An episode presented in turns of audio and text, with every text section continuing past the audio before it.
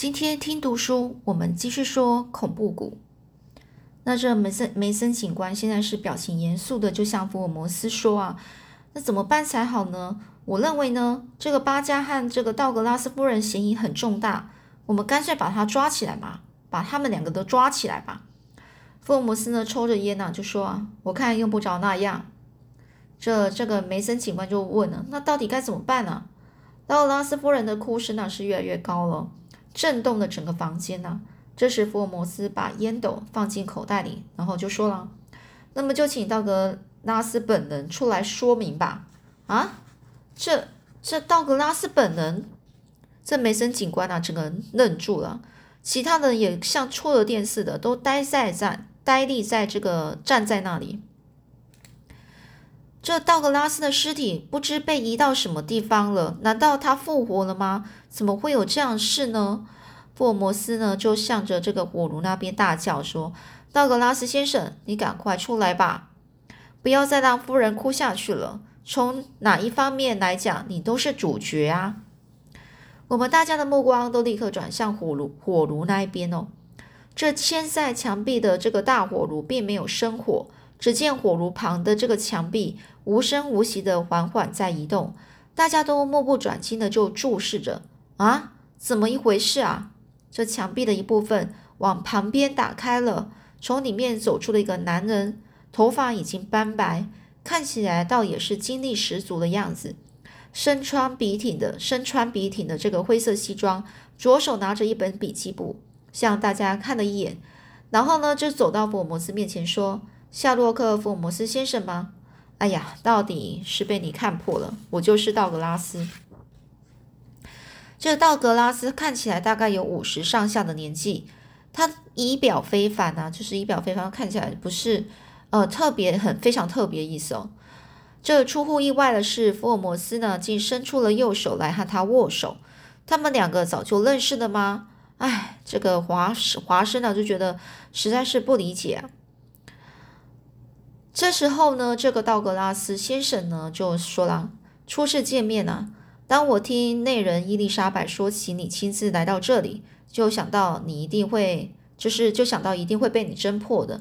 果然不错，伊丽莎白，不要哭了。道格拉斯面向他的夫人就说这样说：“去把香烟拿来，一整天没有抽烟抽啊，实在太难受了。”这个道格拉斯呢，大胆的微笑着：“这个给你抽抽看。”哦，这福尔摩斯从口袋里掏出了一根雪茄，递给了这一个道格拉斯哦。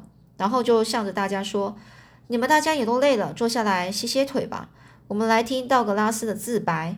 自白哦，就自己说啊，说明哦。站在门外边的是艾姆斯吗？麻烦你倒一杯开水给我们。”这道格拉斯夫人呢，就一边哭啊，边走向门外去。屋子里所有的人都坐下来。马古洛多警官呢，一边是捻着胡子，就是摸着自己的胡子，一边注视道格拉斯，就说啊。你真的是这一家人的主人约翰·道格拉斯吗？但是曾经躺在这里的尸体又是谁呢？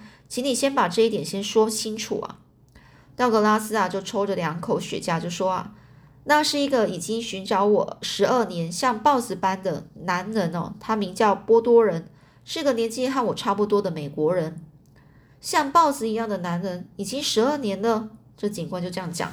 这道格拉斯就说：“是的，一点都没也不假。”道格拉斯呢，就把多丢在桌子上的笔记本往这福尔摩斯面前一推，哦，就说我在地下室待了一个晚上，写好了这本笔记，凡是我和波多人之间的一切前因后果都记在上面，你看了就会知道。不过福尔摩斯先生，你是怎么知道我藏在地下室呢？福尔摩斯就说很简单，昨天晚上当我进来这房间的时候，就发现墙上的粉屑。粉屑有点屑屑那种，呃，灰尘哦，有一部分掉在地上了。我立刻就判断出这墙壁是可以移动的，而且是刚刚才移动过不久。这道格拉斯先生就说：“是的，这墙啊，以前啊很少挪动过。你是怎么知道这里有地下室呢？”这福尔摩斯就说：“那是我单独在这房间时，试着把墙壁推开，看见里面有台阶。”呵那时候我立刻就明白，那是过去盖这栋府邸的州长为了防办防备万一发生急难的时候，好好躲藏起来所建筑的地下室。于是呢，我就静悄悄的又推了回去。你躲在下边，一定不知道吧？哦，这道格拉斯就说啊，我那时候全神贯注的在写这笔记本，一点也不知道。你就是在那时候发觉尸体并不是我本人吗？福尔摩斯又说：“是的，因为一根铁亚铁哑铃不见了。那我联联想到那根铁哑铃会不会是和什么物件一块掉到了这个壕沟里的呢？等我试着勾上来这个包裹，打开一看，果然除了一些衣服以外，还有一根铁哑铃。我就马上断定那是骑脚踏车的人的东西。”但是他为什么要把这些东西沉到壕沟里去呢？同时，穿这些衣服的那个人又到哪里去了呢？在我三思，在我呃再三的思索之下，尤其是当我记起道格拉斯夫人被我盘问时，突然一笑，然后他马上就收敛起笑容，但也就加强了我怀疑那头那头部和脸脸孔被炸得显露呃显露模糊的尸体。并不是道格拉斯本人的信心，可是道格拉斯本人又到哪里去了呢？他当然不敢贸然的露面啊！除了藏在家里不外不为不为外人所知的地下室以外，还有其他更稳当的地方吗？当然，这件事道格拉斯夫人和巴加先生都是知道的。所以，当我听到华生告诉我说，巴加先生在树篱笆墙外和道格拉斯夫人乔圣巧巧巧。悄悄地说啊，说福尔摩斯竟然是一个笨家伙的时候，而夫人夫人啊竟笑出声来，也并未怎么感到意外。这福尔摩斯啊一口气就说完了这这些话，他的脸啊是显得出呃是很明朗的微笑。这时马古诺多警官瞪着眼睛，大声的斥生斥了道格拉斯说：“你以为藏在地下室就能把杀人的罪过躲掉了吗？现在一切证据都在这里，你还有什么话可说？”我看你不如赶快招认了吧。道格拉斯呢，就把他的那两道浓眉向上扬了一下，毫无惧色的微笑说：“这位警官所说的话和事实并不符合。等我把一切情形告诉，呃，详细的就说给大家听吧。”这时呢，房门打开了，道格拉斯夫人和艾姆斯端来了三明治和红茶，摆在每个人每个人的面前，请大家随便都用一些吧。这夫人呢，早已经擦干了泪水啊，轻声的说：“这还不错，忙了这么久啊，这肚子早就饿了。大家不要客气哦。”这福尔摩斯就这样讲完，就自己就先拿了一块三明治，然后就这样两口就吞了下去。他转过脸啊，就向道格拉斯说：“啊，道格拉斯先生，大家都饿了，你最好边吃边说，我们就边吃边听吧。”于是呢，道格拉斯呢喝光了一杯红茶，就开始说下去。那是这桩杀人案件的实在情形，但是由于大家真相真真相吃着三明治和喝红茶，不免冲淡了可怕的气氛呢。那这个道格拉斯又说了：“我为了锻炼身体啊，饭后经常到附近一带去散步。前天早上我用过早餐，看到天气非常晴朗，就戴着一顶便帽，独自一个人向丹布里奇街那边走去。”当我信步而行，哦，当当他在走路的时候，当我在走路的时候，来到了平等旅社门前时，突然在旅社的大门旁看到一个手推脚踏车的男人哦，我当时一愣啊，各位警官，你们猜猜看那是谁？哦，这梅梅森警官啊，满脸不悦的说，那刚一定就是你刚才说说的那个波多人了。那这个道格拉斯就说一点都没错，那就是十二年前在美国的巴米塞分手之后，日夜难忘的像豹子一般的面孔，而且他的性格也和豹子一样，豹子就黑豹。那时他还没有注意到我，我赶快就把帽子压下，低下头走过去了。这马古诺多警官啊，就一边吃着火腿三明治啊，一边说：“把你和他的关系说一下吧。”这于是呢，道格拉斯就说了，过去和他的一切关系啊，跟这个这个他呢，也就是讲这个波多人哦，都写在这本笔记簿上，你们看了就知道了。他本来呢是巴米塞地方一个暴力杀人集团的重要干部，因为他有一张像豹子般的面孔，绰号叫做豹子。你们所捡到的那张纸条上的 V V 呢，就是巴米塞谷的简写，是波多人带来的。那三四一呢？福尔摩斯紧接着问哦。这道格拉斯就说：“那是巴米塞支部的代号。这个豹子波多人就属于那个支部。那个支部由于我的计谋而全部歼灭。他本人呢，被判有期徒刑二十年，整整监禁了十年之久。呃，监禁呢，就是被关了十年之久才获得释放。在他服刑期间呢，他的爱人啊，就是他的爱人，就是他喜欢的人呢，和我结了婚了。所以当他出狱的时候。”十二年来，他一直在追踪我，想和我算账。他终于来到了州长府邸附近的丹布里吉街了。我知道，立刻提高了警觉。哦，这个马古若多警官瞪大了眼睛啊，就点着头。这道格拉斯又说呢，就继续说了：我从丹布里吉街回到家中以后，并没有把这件事告诉伊丽莎白和巴加。因为我认为让他们知道了，一定会让他们担心，所以呢，事实上也没有什么。如果是这样的话，让他们担心的话，也没什么帮助啊。这豹子既然来了，我自己呢也足以可以应付它。第二天呢，仍然是一个好天气。我本来想和平常一样的出去散步，但是呢，当我一想到那豹子会不会出其不意的来袭击我，在我刮胡子的时候，竟然把这个下巴呢割破了一块。可见我那时候心情是如何的紧张。虽然我过去一向是非常镇静的。这伊丽莎白啊，又端来红茶了。呃，就说请各位再用一点吧。这道格拉斯，拿起杯子，一下子又把一杯红茶喝光了。这这呢，道格拉斯继续说了。到了晚上啊，我就比平常更为仔细了，将府邸里的内外各处巡视了一周。看到吊桥呢，也已经吊起来了，每扇窗、每扇门都扣好了。又和伊丽莎白、巴加闲聊了一会，直到了十一点才回到自己的寝室来。但是我做梦也没有想到，波多人那家伙在吊桥还没吊起来以前，老早就潜入府邸中来了，也就是偷偷的就进到他的这个府邸啊，就是他家了。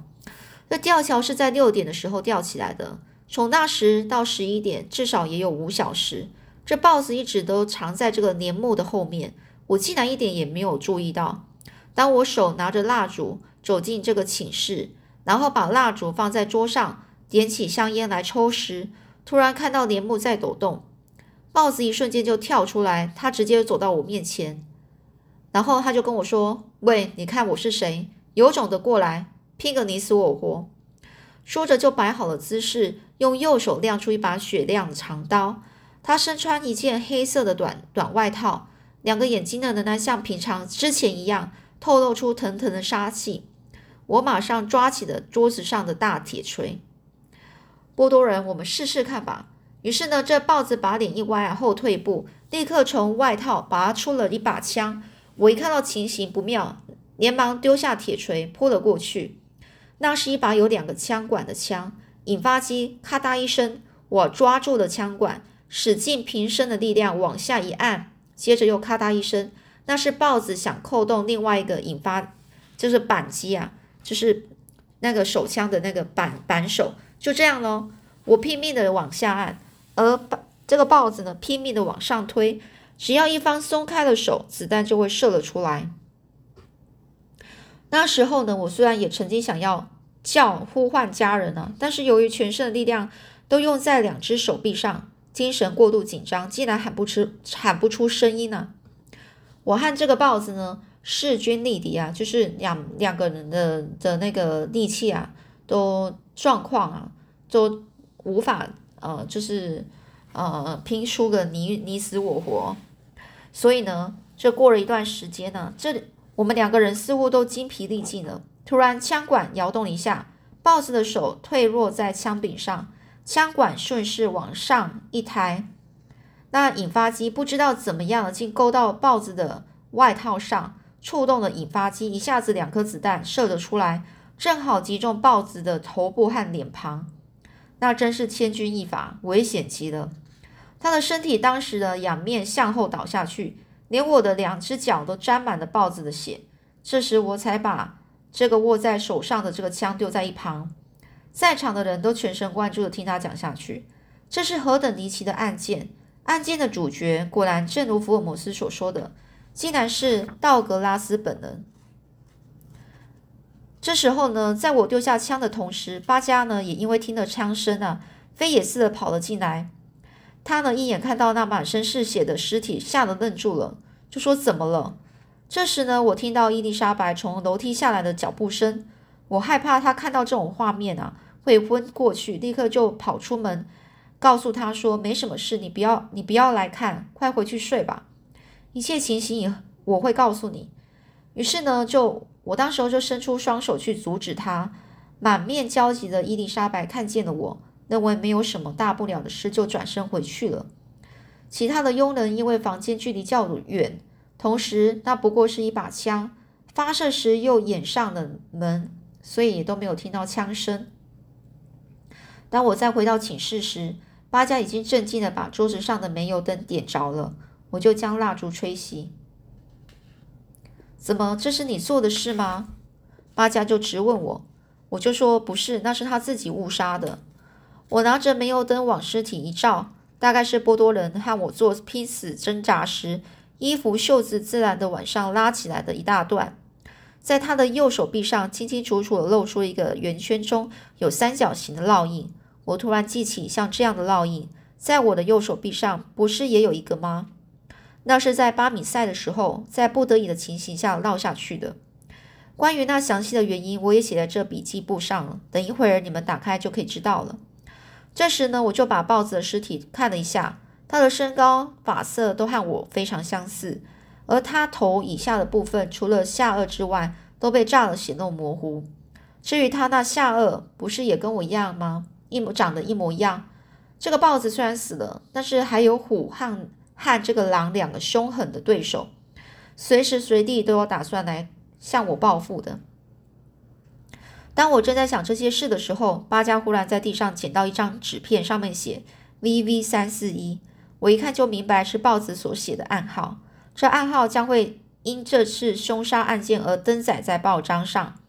那么，豹子同伙们像虎和狼等那些两个人啊，就会知道他们的他们的议员是被。道格拉斯杀死的，而继续为他报仇。那样一来，我简直是永无安宁的日子了。啊哈！我想，不如就将计就计，把豹子的尸体当做我的替身。我这样决定后，就向巴加说：“我打算把这家伙的尸体当做我的替身，请你帮我吧。至于什么原因要这样做呢？我以后再告诉你。”这一向对我十分信赖的巴加，没向我问个呃问明缘由，就一口答应了。首先脱下豹子的衣服，换上了我的一身衣服，然后在他的下颚地方故意贴了一块橡皮胶布。就连福尔摩斯先生也不曾注意到这一点吧？那尸体的下颚上虽然贴了一块橡皮胶布，但事实上并没有伤痕。现在想来，却是一项疏忽啊！这时候福尔摩斯就说：“在那笑，就说这一点我倒是没想到，真是笨透了。不过那结婚戒指为什么没给戴上去呢？”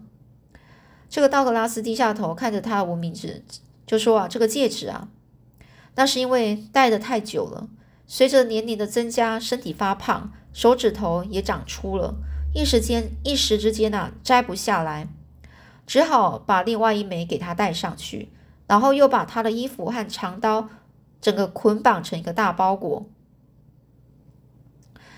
巴加就说：“啊，就把它丢到窗外的壕沟里去吧。”所以我就跟他说没有啊，如果会漂浮，那个如果漂浮在水面上，那不是更糟了？然后呢，这个芭蕉说，我看这个很重啊，就是芭芭蕉就说那个桌子下的那个哑铃啊，就说干脆把拿了一根啊，把它放进去吧。然后呢，他才把这个包裹丢进壕沟里。就因为这铁哑铃少了一根，才使福尔摩斯先生的侦探眼看破了一切。这也是由于事出突然啊，一时间的匆忙啊，疏忽大意了。这吊桥已经吊上来了，我一切呢弄完后，八家呢就在窗口那边说啊，那么就故意装作凶手是由窗口逃逃走的样子好了。于是呢，这个我就脱下拖鞋，在窗台上清清楚楚印了一个鞋印，做好了这一切事情，大概用了三十分钟左右的时间。我从现在起要在地下室躲藏一段时间。等一会儿呢，请你就他这他这个这话就跟那个八家说，等一会你就叫这个伊丽莎白呢，把我的衣服拿进来，到时候我再把一切情形告诉你。好的，那你就安心的躲在里面吧，我会尽可能替你办理妥当。那现在必须赶快去派出所报案了。哦，巴加就这样讲。那这这个道格拉斯就跟那个巴加说，那当时候当时候的对话了哦。那这警察那方面就全靠你了。我不知道要怎么感谢你才好。不过躲在地下室也不是一个长久办法。等到过了一段时期，大家对这件事淡忘了，我再和伊丽莎白逃到外国去。隐姓埋名度晚度晚晚年时，嗯，就度晚年哦，就是度晚年，就是呃过下半辈子。这八家说不要想太多，你赶快下去吧。再过五分钟我就要按铃了。这八家说过这些话，我连忙啊是推开墙壁躲进了地下室。我以为这样做会神不知鬼不觉，哪里想到还是被福尔摩斯给看穿了，实在觉得不太好意思啊。这时呢，福尔摩斯微笑的向那个满脸苦笑的道格拉斯就问。你就是就说现在也完全明白了。不过道格拉斯先生，你的做法倒也非常巧妙，颇有侦探的作风啊！难道过去你做过侦探方面的工作吗？哦，那这道格拉斯就说啊，不瞒你说啊，我年轻的时候曾在美国中央情报局待过一段时期，就连伊丽莎白和巴加也都不知道。那后面故事又怎么发展呢？我们下次再继续说喽。